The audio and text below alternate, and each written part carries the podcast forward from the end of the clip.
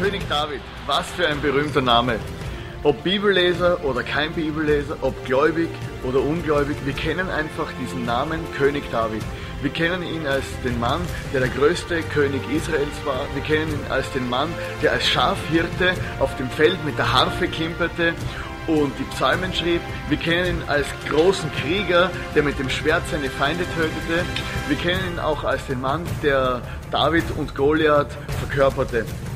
Er war ein Mann voller Widersprüche, ein Mann voller Höhen und Tiefen.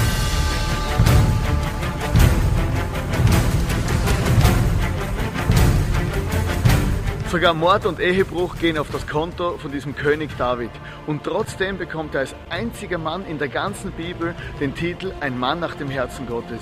In der neuen Serie im ICF, wo es um den König David geht, wollen wir uns anschauen, wie dieser Mann gelebt hat und was wir heute noch von diesem König David lernen können.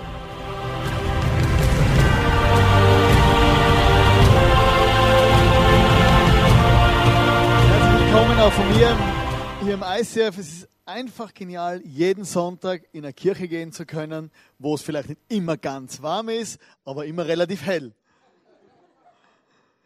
König David, ich weiß nicht, ob dir der Mann etwas sagt, aber in dieser Serie, die wird, wird jetzt bis nach Ostern gehen, wollen wir wirklich anschauen, wie einer der größten Männer der Bibel, wo Geschichte geschrieben hat, wie kein zweiter wahrscheinlich, wie der gelebt hat, was den ausgemacht hat und was wir von ihm lernen können. Und ich möchte am Anfang von dieser Predigtserie noch beten.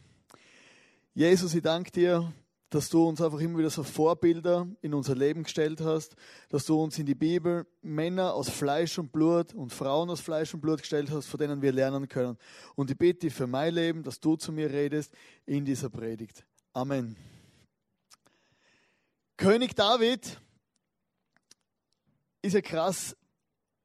Er ist ein Mann aus seinem äh, Stammbaum heraus kommt Jesus. Oder? Ich meine, das ist nicht, schlecht, oder? Oder? Jesus äh, ist die, aus der direkten Linie vom König David. Und der König David war ja ein Mann, der, der einfach viele Erfolge auch gefeiert hat. Und zwar er einte das Volk von Israel damals zu einem, groß, zu einem großen Reich. Also es gibt da so eine Landkarte aktuell, oder? Das ist das Reich vom König David. Oder er hat am Ende seines Lebens Erfolg gehabt. Er war ein König, wo fest im Sattel gesessen ist und wo ein großes Reich zusammengefügt hat. Er war ein Mann, den wir kennen, der den Tempel, der, der den Tempelbau vom König Salomo vorbereitet hat. Also er hat wirklich was bewegt und hat seinem Sohn was Großes weitergegeben.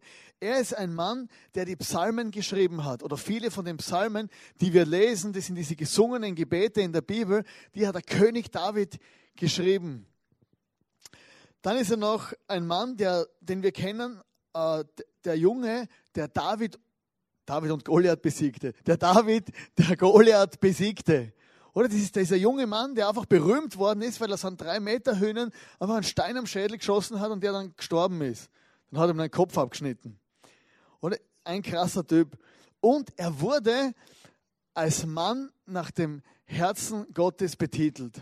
Stell dir vor, der einzige Mann in der ganzen Bibel, zu dem man gesagt hat, das ist ein Mann nach dem Herzen Gottes. Und ich finde, wenn, wenn sowas in der Bibel ausgesprochen wird, als Titel, dass der Mann beachtenswert ist. Und David war ein berühmter Mann, ein berühmter König, aber er war nicht immer so. Also er ist nicht als König auf die Welt gekommen, er ist nicht als dieser Goliath-Killer auf die Welt gekommen, er ist einfach ein Mann gewesen, wo in seinem Leben verschiedene Prozesse durchlaufen ist. Prozesse. Oder? Kennst du das Wort Lebensprozesse. Ich hasse Prozesse. Oder immer, wenn jemand davon redet, dann ist meistens so, der Prozess in deinem Leben ist schwierig. Oder? Und ich finde es wirklich verabscheuungswürdig für mich selber, wenn ich durch irgendwelche Prozesse im Leben gehen muss. Und dieser David, der wurde nicht als dieser König geboren, sondern dieser David wurde zu diesem König durch Lebensprozesse. Und es zeichneten ihn auf seinem Weg zum König, zeichneten ihn fünf Städte aus. Fünf Städte, das sind genauso viele Finger wie an deiner Hand. Und diese fünf Städte waren so, sowieso äh, Prüfungssituationen auf der Erfolgsleiter, die David durchlaufen musste. Und ich möchte euch mit, jetzt, die, mit euch jetzt diese, diese Städte anschauen und wie so eine kleine Reise machen, was dieser David so alles durchlebt hat und was die Prozesse in seinem Leben ausgelöst haben und was der vor allem auch alles durchleben musste, bis er dann letztendlich zu dem König geworden ist. Ihr kennt ja das Wort, kein Meister ist vom Himmel gefallen und so war es auch beim David. Er musste irgendwo anfangen. Und wir fangen unsere Reise an in Bethlehem. Ich habe euch da noch ein Nummergürtel mitgebracht, sicherheitshalber meine Frau. Er, jetzt bin ich wieder abgelenkt. Danke, Ilana. Da steht noch ein Energy Drink. Er, Bethlehem, bedeutet die Treue im Kleinen. Bethlehem steht für Sein anstatt Tun. Also ich sage jetzt viel so Worte. Und in Bethlehem war es ja so, das war zu der Zeit damals, dass äh, der, es war der König Saul hat regiert. Er war der erste König Israels und die Zeit vom König Saul ist abgelaufen und der Prophet Samuel ging auf Befehl Gottes zum, nach, nach Bethlehem, zum sich einen neuen, sich zum einen neuen König zu suchen und zu bestimmen. Und da steht im 1. Samuel 16, Vers 1, der Herr sprach zu Samuel, wie lange willst du noch um Saul trauern? Ich habe mich von ihm als König über Israel abgewandt. Jetzt füll dein Horn mit Öl und mach dich auf den Weg. Such in Bethlehem einen Mann namens Isai auf, denn ich habe mir unter seinen Söhnen einen als König ausgewählt. Also Samuel, das war so ein alttestamentlicher Prophet, wie man sich vorstellt. Und er hat so einen Bart und so, und der hat plötzlich, Gott hat mit ihm geredet und er bekam einen Auftrag und er musste den König salben. Salbung, das war so, du hast so einen Becher Öl gehabt, das hat man dann diesen Leuten über den Kopf geschüttet und es war ein Zeichen für, für äh, als Bestätigung und ein Zeichen für den Segen Gottes. Und dieser Samuel ging dann dorthin zu Isai und sagte zu Isai, hey Isai, Gott hat zu mir gesagt, du hast ein paar Söhne zu Hause und ich möchte diese Söhne anschauen und sehen, ob einer von ihnen der, Kön der zukünftige König ist. Also bitte präsentiere mir mal deine Söhne. Gesagt, getan. Isa rief sieben seiner Söhne, hat sie gerufen. Sie haben sich alle hingestellt und, und sie, haben, sie haben einer nach dem anderen stellte sich hin, präsentierte sich dem großen Propheten. Der Prophet hat sie angeschaut und irgendwie innerlich hat er wahrscheinlich so eine Stimme gehört vor Gott. Nein, das ist er nicht. Nein, nein. Als alle sieben Söhne durch waren, sagte äh, der Prophet Samuel zum Isai, zum Vater, das kann doch nicht sein, dass, da muss einer drunter sein. Hast du Gibt es nicht noch mehr? Und Isai sagt wahrscheinlich, das kann nicht sein, du musst dir mal aus der Nähe anschauen, das ist mein größter Sohn. Also der muss es doch sein, oder? Wenn es der nicht ist, dann weiß ich nicht, wer der Richtige ist. Oder? Und, und, und Gott sagte zum Propheten Samuel, nein, der ist es nicht. Und jetzt kommt einer der Schlüsselmomente im Leben von David. Dieser Vater hatte acht Söhne und er hatte David einfach vergessen. Der kleine David war am Schafe hüten hinter den Bergen bei den sieben Zwergen, oder? Und hat die Schafe dort gehütet und der Vater hat seinen Sohn einfach vergessen. Kannst du dir das emotional mal vorstellen? Da kommt der Prophet, sagt, präsentiere mir deine Söhne. Sieben werden hergezeigt und der Vater vergisst einfach den kleinsten Sohn. Aber Gott vergaß David nicht.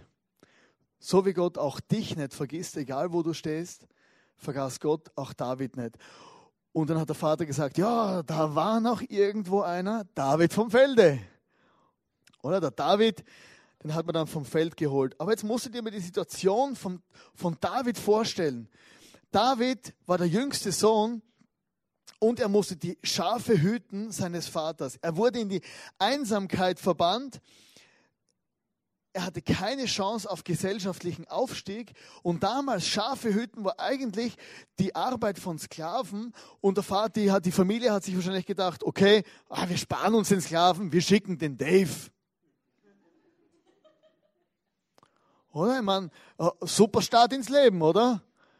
Oder so, äh, ja, das war's dann, oder? Mit 17 Jahren, oder? Bin ich Schafhirte und das war das Maximum, wo ich jemals erreichen werde. Und trotzdem sah Gott diesen David in diesem Schlüsselmoment in Bethlehem. Ihr kennt es, Bethlehem ist oft, äh, war der, also ist uns bekannt, auch für einen anderen kleinen Anfang. Jesus wurde in Bethlehem geboren, in einem Stall. Keine Sau kümmerte sich um ihn, keiner hat ihn groß gesehen. Es war einfach eine kleine, eine kleine Aktion und Jesus, der König und der Retter, ist letztendlich aus diesem Bethlehem rausgekommen. Und genauso sah Gott diesen König, diesen David in Bethlehem. Jetzt fragen wir uns, warum hat Gott David gesehen? David war loyal, auch wenn niemand es sah. Er hütete einfach die Schafe von seinem Vater und beschützte sie, ohne dass irgendjemand ihn kontrolliert hat. Er lebte Loyalität seinem Vater gegenüber und den Auftrag, den er bekommen hat, er radikal ausgeführt. In 1 Samuel 17, Vers 35 steht, ich hüte die Schafe meines Vaters, sagte er, wenn ein Löwe oder ein Bär kommt, um ein Lamm aus der Herde zu rauben, dann verfolge ich ihn, schlage auf ihn ein und reiße ihm das Lamm aus dem Maul. Krasser Typ. Wenn das Raubtier mich dann angreift, packe ich es an der Mähne und schlage es tot. Und das war David. Oder ich, meine, ich weiß nicht, wie es dir gehen würde, gell? aber David war allein in dieser Steinwüste und dann hat er die kleine Herde vor seinem Schaf, äh, vor seinem Schaf, vor seinem Vater gehütet. Und dann kam der Löwe und der Bär, ein Bild vom Löwen und vom Bär, und so muss ich das einmal optisch vorstellen, oder? Löwe und Bär, das sind keine kleinen Kuscheltiere. Oder? Und dann kam der Löwe und der Bär, hat das Lamm geholt und ist davor gerannt und David hinterher hat ihn auf, so lange verprügelt, bis er das Ding wieder hergab. Und wenn der Löwe dann ihn angegriffen hat, hat er ihn einfach umgelegt. Unter Lebensgefahr verteidigte er die Herde seines Vaters, auch wenn es niemand gesehen hätte. Er hätte auch sagen können, okay, wenn der Löwe und der Bär alle Schafe fressen, habe ich keine Arbeit mehr, kann ich nach Hause gehen zum Vater. Aber er verteidigte sie mit seinem eigenen Leben und hat gesagt, nicht mit mir. Niemand hat ihn beobachtet, er hat einfach Vollgas gegeben und war extrem loyal in den kleinen Dingen, wo niemand ihn gesehen hat. Und er war ein Worshipper mit seiner Harfe, irgendwo in der Steinwüste, irgendwo im Nirgendwo mit irgendwelchen dummen Schafe, oder wo er verteidigen muss und kämpfen muss, hat er sein Instrument, seine Flöte gespielt und hat einfach Dankbarkeit Gott gegenüber ausgedrückt. Vielleicht war er einsam und hat sich gefragt, Gott, was mache ich hier? War das alles? Gott, was mache ich hier? Und hat die Sterne gesehen, ist da draußen geguckt und hat einfach sein ganzes Herz diesem Gott ausgeschüttet und hat angefangen, eine intime Beziehung zu Gott aufzubauen. Er hat angefangen zum Worshipen, zum Singen, zum Spielen und hat die, er wurde dieser Worshipper, aber nicht auf der Bühne, nicht im Rampenlicht, sondern einfach alleine. Und Gott hat diesen David gesehen und einfach trotz seiner Fragen, trotz seiner, trotz seiner Teenagerjahre auf dem Feld war er einfach treu, loyal und ein Worshipper, Dankbarkeit Gott gegenüber. Es war einfach eine unspektakuläre Zeit, aber es war sein Schlüsselmoment. Bethlehem. Wie leben wir, wenn wir alleine sind? Wie leben wir, wenn wir alleine sind? Was du wirklich bist, zeigt sich erst,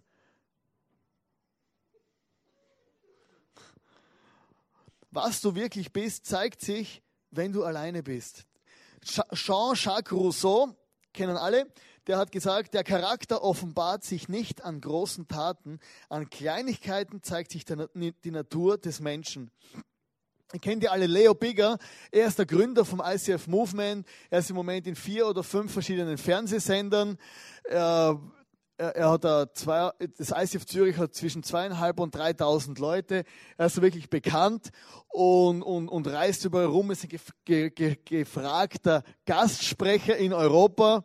Und manche Leute sagen, ja, der Leo, der hat gut reden, oder? Der hat eine große Kirche und dies und das und dort und jenes oder? Und, und, und ist ein richtiger Marker. Aber vor 20 Jahren war ich das erste Mal im ICF, bevor das ICF eigentlich zur Kirche geworden ist. Es war nur so ein Gottesdienst. Und in dieser Zeit damals war der Leo Bigger einer, der die Stühle reingetragen hat, der mitgeholfen hat beim Auf- und Abbau. Er war einer, der im Worship gespielt hat. Er war einer, der ganz normal in der Church mitgemacht hat und einfach im Kleinen treu gewesen sind, schon Jahre bevor er überhaupt zum Pastor geworden ist dann. Und er hatte sogar eine komische Brille.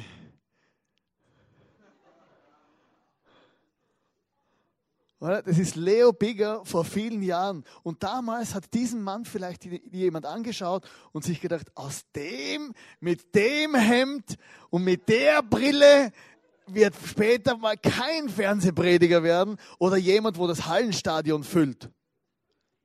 Aber du kannst sicher sein, erfolgreiche Menschen machen ihre Hausaufgaben im Kleinen, wenn es keiner sieht.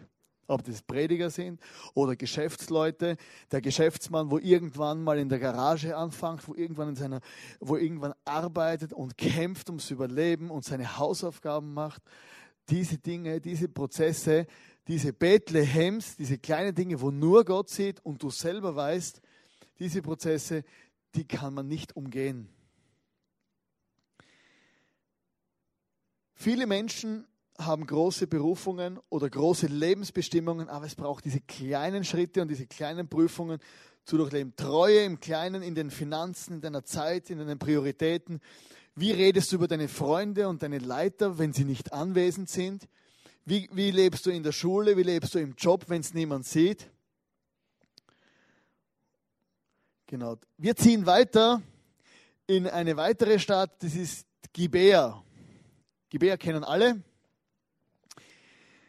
Gibea ist die Prüfung der frühen Beförderung.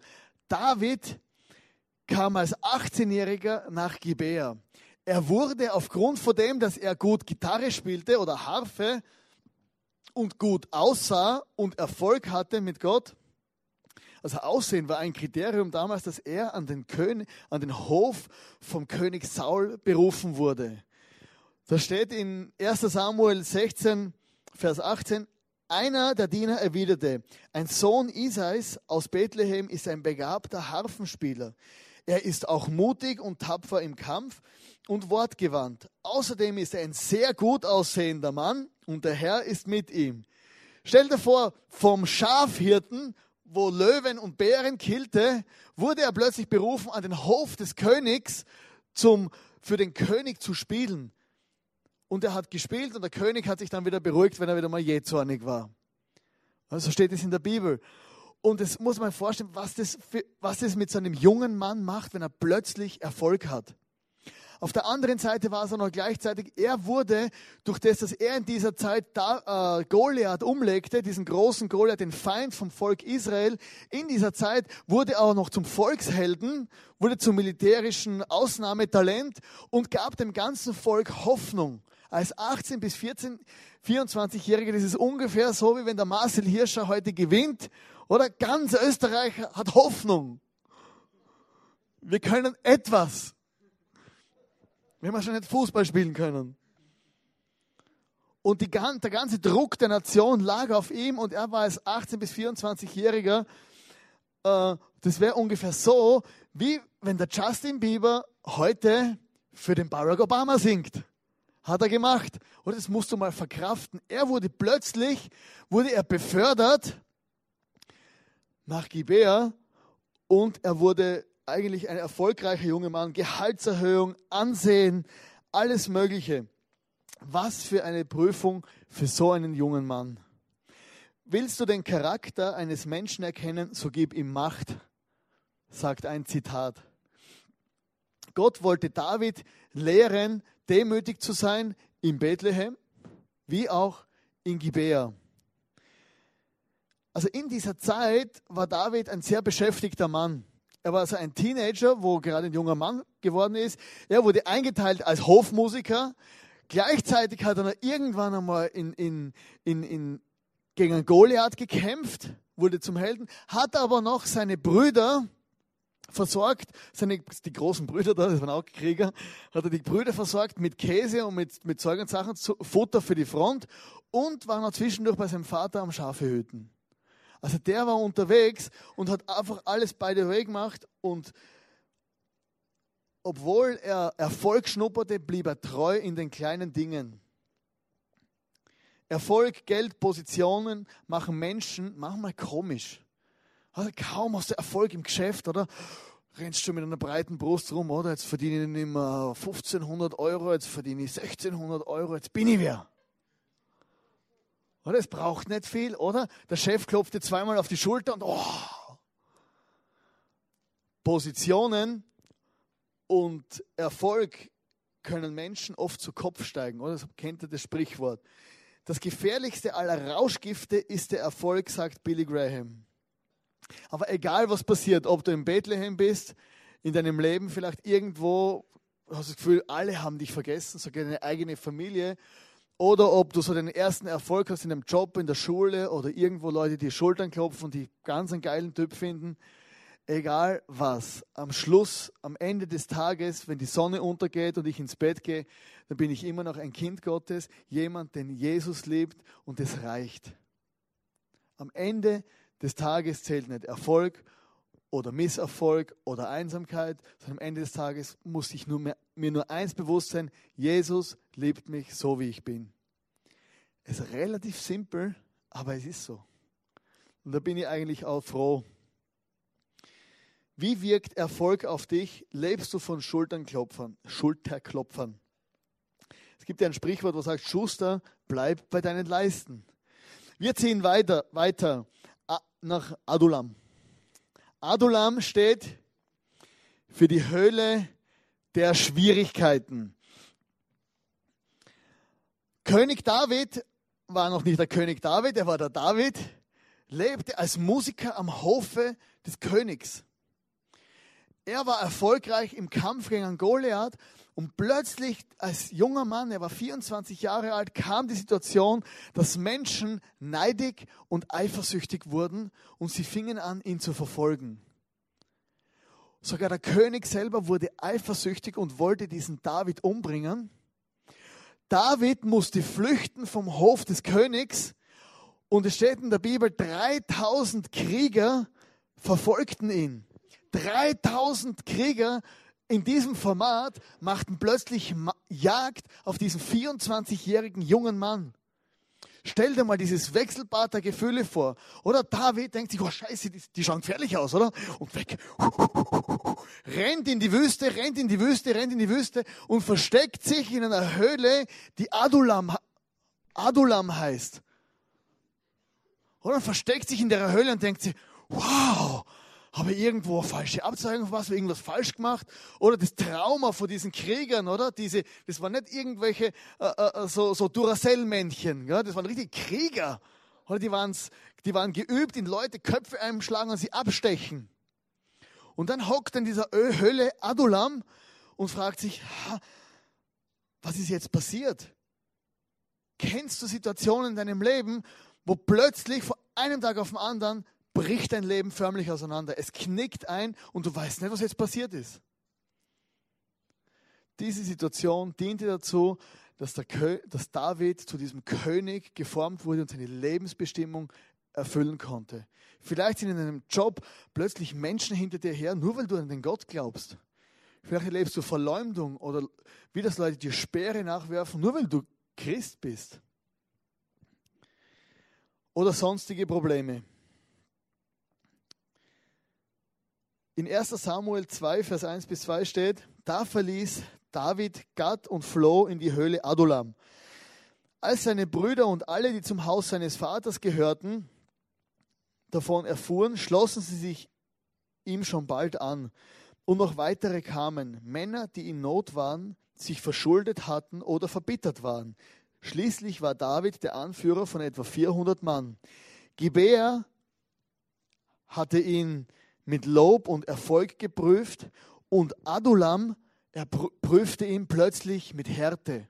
Sieben Jahre lang war David auf der Flucht vom König Saul in der Wüste. Er hätte sich in dieser Zeit gute, treue, positive Mitarbeiter gewünscht. Aber was wir hier sehen ist, äh, das waren Männer, die in Not waren, verschuldet, sich verschuldet hatten oder verbittert waren. Oder der hatte eh schon Probleme bis über beide Ohren und dann plötzlich kamen noch, noch schlimmere Leute, wo ihn einfach nicht ermutigt haben, sondern verbitterte. Warst du schon mal um verbitterte Leute? Oder wenn du viel mit verbitterten Leuten zusammen bist, dann bist du nicht mehr positiv geprägt. Dann willst du einfach weg von denen. Und er hatte keine Edelleute, sondern er hatte noch 400 Menschen um sich, die, die völlig durchgeknallt waren. Und sie waren sogar so durchgeknallt, dass sie, und sie hatten so die Schnauze voll vor diesem König Saul, dass sie einfach David angestiftet hatten, doch den Saul umzubringen. Und eines Tages kam die Gelegenheit, diese Höhle Adulam, die war relativ groß, also hätten keine 400 Leute dort Platz gehabt, und der König Saul mit seinen 3000 Kriegern war unterwegs und Saul musste seine Notdurft erledigen und ging in die Höhle Adulam. Oder hat sich gedacht, ah, keiner hier, endlich Ruhe, um ein bisschen die Gedärme entspannen. Oder hat sich hingesetzt und war am Kacken. Entschuldigung. Oder? Hat sich da völlig. Und ganz hinten in der Höhle war David mit seinen Leuten. Und seine Leute haben zu ihm gesagt: Jetzt bring ihn um. Der kann sich nicht wehren in der Situation. Und David sagte, wie könnte ich den Gesalbten des Herrn umbringen? Hey, wie könnte ich die Hand gegen meinen König erheben? Obwohl er zum König gesalbt war, war der Saul immer noch der amtierende König und er hat gesagt, hey, wie, auf gar keinen Fall werde ich mein Recht vorziehen, werde die Hand nicht erheben, keine Ellbogentaktik, nichts, ich warte. Und ich respektiere den König nach wie vor, weil er ist immer noch der König und hat gewusst, das ist, das ist nicht gut für mein eigenes Leben, wenn ich meine Hand gegen ihn erhebe. Das, das Gute daran ist, diese Armee, die blieb nicht immer so. Diese Armee von David, die ging auch durch schwierige Prozesse mit David und über die Jahre wurden sie extrem zusammengeschweißt zu guten Freunden und sie wurden letztendlich die erfolgreichste Armee vom König David.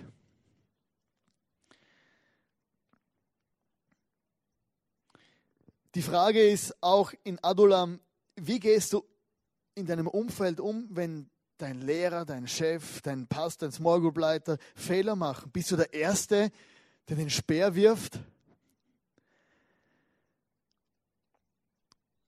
Wie reagierst du auf Gott und auf das Umfeld, wenn dein Leben mal einknickt?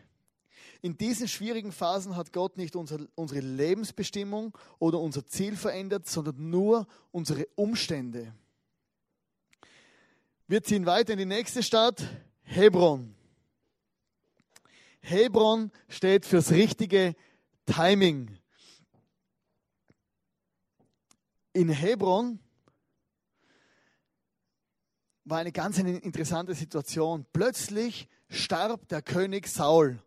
Also nicht plötzlich, der starb dann. Und,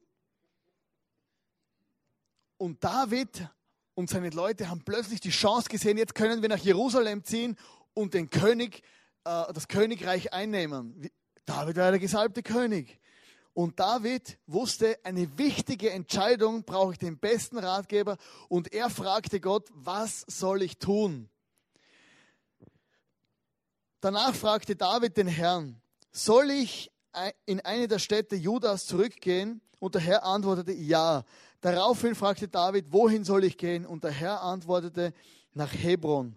In Hebron, das war so der, zweite, der, der kleinere Königssitz von, von, von Juda und er wurde König von, von, von dem Stamm Juda und nicht von ganz Israel, eigentlich nur von einem Zwölftel. Und David wartete dort sieben Jahre, bis er dann letztendlich zum König, zum, zum König über ganz Israel eingesetzt wurde. Und du kannst dir vorstellen, nachdem David schon 13 Jahre gewartet hat auf den Königsthron, nochmal geduldig sein und fragen, hey, was soll ich machen, zeigt vor extremer Geduld, weil er gewusst hat, hey, ich bin, wenn ich die wichtigste Entscheidung meines Lebens ohne den besten Ratgeber treffe, dann kann der Schuss nach hinten losgehen. Und er wollte nicht nur, er wollte nicht einfach die Macht, sondern er wollte das Richtige tun und wollte, und wollte dem Gesamten dienen. Einer der größten Beispiele äh, ist für mich Papst Benedikt, der, wo wir vor kurzem gehört haben. Papst Benedikt äh, ist ja zurückgetreten vor seinem Amt, vor seinem Amts, Amt als Papst. Und das haben noch ganz wenige Leute bis jetzt gemacht. Also zwei. Einer vor tausend Jahren, weil er ein schlechtes Gewissen hatte. Und Papst Benedikt jetzt. Der Grund, warum er es gemacht hat, ist, weil er gesagt hat, ich bin nicht mehr fähig, mein Amt so auszufüllen, wie es dem Gesamten dient. Und das braucht wirklich Cojones. Dass du als Mann auf die mächtigste Position der Welt praktisch verzichtest, weil es dem Gesamten nicht mehr dient. Er hat, Papst Benedikt hält nicht krampfhaft an der Macht fest, sondern sagt, hey, ich, ich kann das einfach nicht mehr so machen und ich tritt als Papst zurück. Ob es jetzt irgendwelche Intrigen, Spekulationen gibt und so weiter, ist eigentlich egal. Aber ich finde einfach die, diese, diese, diese Handlung vor ihm so extrem bemerkenswert, weil er nicht an der Macht festhält, sondern einfach dem Gesamten dient. David hatte die Prüfung, nach Jerusalem zu ziehen. Es sah alles perfekt aus, aber er fragte zuerst Gott. Wir fragen ja oft, bei Wicht, wir, wir beten ja, äh, Vater unser im Himmel, dein Reich komme, dein Wille geschehe und handeln, wie wir wollen. Am Schluss. Aber oftmals habe ich gemerkt, hey, viele Menschen bei wichtigen Entscheidungen machen sie einfach, was sie wollen, so schnell wie möglich. Auch in der Partnerwahl. Partnerwahl ist so eine wichtige Entscheidung. Und wenn du an Gott glaubst, dann kannst du ihn einfach fragen, dass er dir zeigt, welcher der richtige Partner für dein Leben ist oder ob es überhaupt schon jetzt dran ist. Oder in deinem Job oder in deinem Business. Für die wichtigen Entscheidungen im Leben müssen wir uns genug Zeit nehmen, um sie zu treffen. Nicht einfach entscheiden, sondern einfach Gott mit einbeziehen und nicht aus dem Bauch heraus zu handeln. Es gibt ein Zitat, das heißt, das Richtige zur falschen Zeit ist auch falsch. Oder viele Menschen wollen Flüsse überqueren, bevor sie zur Brücke kommen. Oder manche Menschen sind einfach ungeduldig bei wichtigen Entscheidungen und rennen dann voll in die Scheiße oder fliegen ins Wasser, weil sie zu früh, zu früh drüber laufen, lauf, laufen wollen.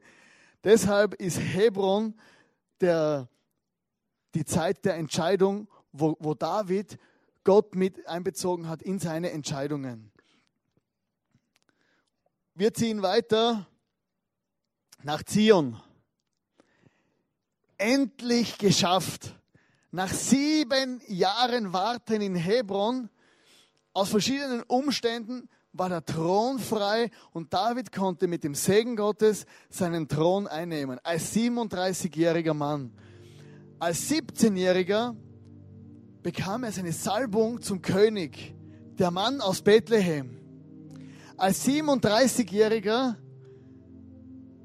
konnte er plötzlich diesen Thron in Jerusalem, einnehmen. In 2 Samuel 5, Vers 1 bis 5 steht, David wird König über ganz Israel. Danach zogen alle Stämme Israels nach Hebron zu David und sagten, wir gehören zu deinem Volk. Schon lange, selbst als Saul noch unser König war, hast du das Heer Israels im Kampf angeführt. Und der Herr hat zu dir gesagt, du wirst wie ein Hirte mein Volk Israel führen und wirst der Anführer Israels sein. Und so schloss König David bei Hebron vor dem Herrn einen Bund mit den Ältesten Israels und sie salbten ihn zum König über Israel. David war 30 Jahre alt, als er König wurde. Er herrschte insgesamt 40 Jahre lang. Sieben Jahre und sechs Monate in Hebron als König über Juda und 33 Jahre in Jerusalem als König über ganz Israel und Juda. Herr, stell dir vor, diese Verantwortung, diesen, diese Power, diese, dieser Mann plötzlich gehabt hatte. Und er musste den Weg gehen von Bethlehem über Gibea nach Adula, Adulam nach Hebron, bis er letztendlich in Zion in Jerusalem eingekehrt ist. Und er konnte sich dann auf den Thron setzen als dieser König David. Und er saß auf diesem Thron und regierte 40 Jahre, also 33 Jahre in, in Jerusalem. Und jetzt könnte man, könnte man sich ja denken, ah, cool, oder endlich Ruhe, 33 Jahre lang einfach auf dem Thron sitzen und nichts tun. Und jetzt habe ich alles erreicht, was ich erreichen wollte. Aber diese Zeit als König, das war, er war in seiner Lebensbestimmung, er hat alles erfüllt, aber diese Zeit als König war eine Zeit, wo er viele Spannungen durchlebte, wo er familieninterne Krisen erlebte, er fiel sogar. Wir kennen David in seiner Zeit als König, dass er Ehebruch begann, dass er einen Mord begann an einem unschuldigen Mann. Und ein Mann, der, der das Herz Gottes gesucht hat und der aufgrund von seiner, von seiner Sünde, von seinem Ehebruch enorme Konsequenzen davon trug. Er kämpfte weiter, er hatte Kriege auszufechten und er war einfach der König David, der später dann alt und weise gestorben ist. Aber in dieser Zeit hat er Versuchungen und viele Schwierigkeiten auch. Aber er, er konnte alles als König durchleben, weil er diese Prozesse durchgangen ist. Und vielleicht, heute am Abend ist die Frage an dich, in welchem Lebensprozess stehst du? Bist du irgendwo, wo du das Gefühl hast, alle haben dich vergessen? Alle haben dich vergessen. Nur Gott sieht dich. Diese Treue im Kleinen. Oder bist du, hast du Erfolg im Leben? Wie gehst du mit deinem Erfolg um? Oder hast du Probleme oder Schwierigkeiten in Adulam? Dein Leben bricht förmlich auseinander und du weißt nicht, warum, wieso und weshalb. Oder bist du in Hebron vor schwierigen Entscheidungen, wo du einfach machen könntest, aber du fragst trotzdem Gott. Oder du bist für dich selber gesagt, ich bin in meiner Lebensbestimmung und trotzdem merkst du, ich habe Spannungen.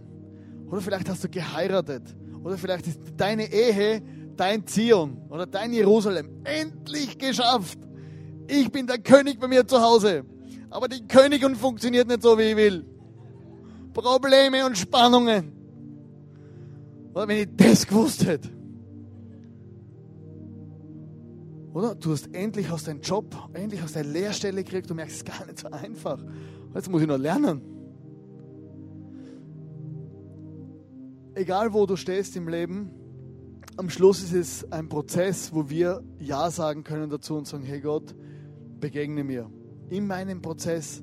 Und eines kannst du wissen, egal wo du stehst, Jesus lass dich nicht alleine die ganze Geschichte vom König David. Wir werden noch viele andere Sachen beleuchten, also darfst auf gar keinen Fall irgendwas verpassen. Die ganze Geschichte zeigt eigentlich nur, dass Gott sich nie vor jemandem abwendet. Ja, ist vielleicht einmal nicht easy, wie beim König David, wo er Scheiße gebaut hat, aber er, er, er ist nie davon gerannt. Hey, und der Jesus ist am Kreuz gehängt für dich und für mich und hat gesagt, hey, ich verspreche dir, wenn du zu mir stehst, ich werde dich nie verlassen. Sogar wenn du mich manchmal vergisst. Sogar wenn du wirklich einmal bis zum Hals in selbstverschuldeten Müll drinnen steckst. Ich werde dich nie vergessen. Wir wollen heute das Abendmahl feiern. Das Abendmahl heißt, dass wir einmal mehr daran denken, dass Jesus am Kreuz für uns gestorben ist. Er hat gesagt, tut dies zu meinem Gedächtnis. Denk daran, dass ich meinen Körper zerbrechen habe lassen für deine Schuld und für deine Sünden. Es zeigt uns auch, wenn wir den Wein trinken, zeigt uns auch, oder den Traubensaft, zeigt uns auch, hey, dass Jesus für deine Sünden bezahlt hat. Vielleicht denkst du, keine Ahnung, was Sünden sind. auch vielleicht, dass du einfach du merkst, du hast viele Fehler gemacht in deinem Leben und Jesus hat für deine Sünden bezahlt. Ich war zufällig mit dem Hannes mit, Skifahren. Ja, wir waren zusammen. Jetzt ist es offiziell. Wir waren Skifahren und wir fahren so der Lift hoch, Montagmorgen. Und ich sehe der Schnee und sage, Hannes, in der Bibel steht, wenn unsere Sünden rot sind wie Blut, steht in der Bibel, dass Jesus unsere Sünden weiß macht wie Schnee. Und das Bild musst du einfach nehmen, wenn du jetzt rausgehst. Wir schauen die Berge nicht auf den Schlamm. Das, hey, Gott ist einfach gut. Und am, am, Leben, am Leben von David sieht man durch all die Prozesse, Gott gibt dich und mich nicht auf. Und ich möchte heute mit einem Gebet abschließen. Der Anfang vom Vater unser soll, er, soll unser Gebet sein. Vater unser, der du bist im Himmel, dein geheiligt werde dein Name und dein Reich komme und dein Wille geschehe. Egal in was für einem Lebensprozess, ob alt, ob jung, es geht letztendlich in unserem Leben um nichts anderes. Dein Reich komme und dein Wille geschehe in meinem Leben, in je, Leben, jedem Lebensprozess. Die Band kann gerne auf die Bühne kommen und ich möchte zum Abschluss noch beten. Lass uns gemeinsam das Abendmahl feiern und ich schließe noch zum Ab. Ah, ich bete noch zum Abschluss. Vater unser, der du bist im Himmel, geheiligt werde dein Name. Und ich bete, Vater im Himmel, dein Reich komme und dein Wille geschehe in meinem Leben und im Leben von uns allen. Jesus, und ich bitte dich von ganzem Herzen, dass du uns einfach deinen Willen aufzeigst, dass du uns einfach einmal mehr wie die Hand entgegenstreckst und dass wir wirklich spüren, dass du bei uns bist. Und ich bitte, Vater im Himmel, dass egal, egal wo irgendjemand in dem Raum in, in irgendeinem Prozess ist, dass du ihm einfach das tief in sein Herz reinlegst, dass du bei ihm bist. Und ich bitte, Vater im Himmel heute, dass du uns einfach hilfst, ein Ja, ein ja zu haben über all unsere Lebensprozesse. Jesus, ich danke dir für das Versprechen, dass du uns nie alleine lässt. Ich danke dir für das Versprechen, dass du immer bei uns bist. Und ich danke dir, egal ob Feinde bei uns sind, egal ob wir selber fallen, du gibst uns nicht auf. Und ich bitte, dass du uns segnest und dass wirklich dein Reich komme und dein Wille geschehe in unserem Leben. Amen.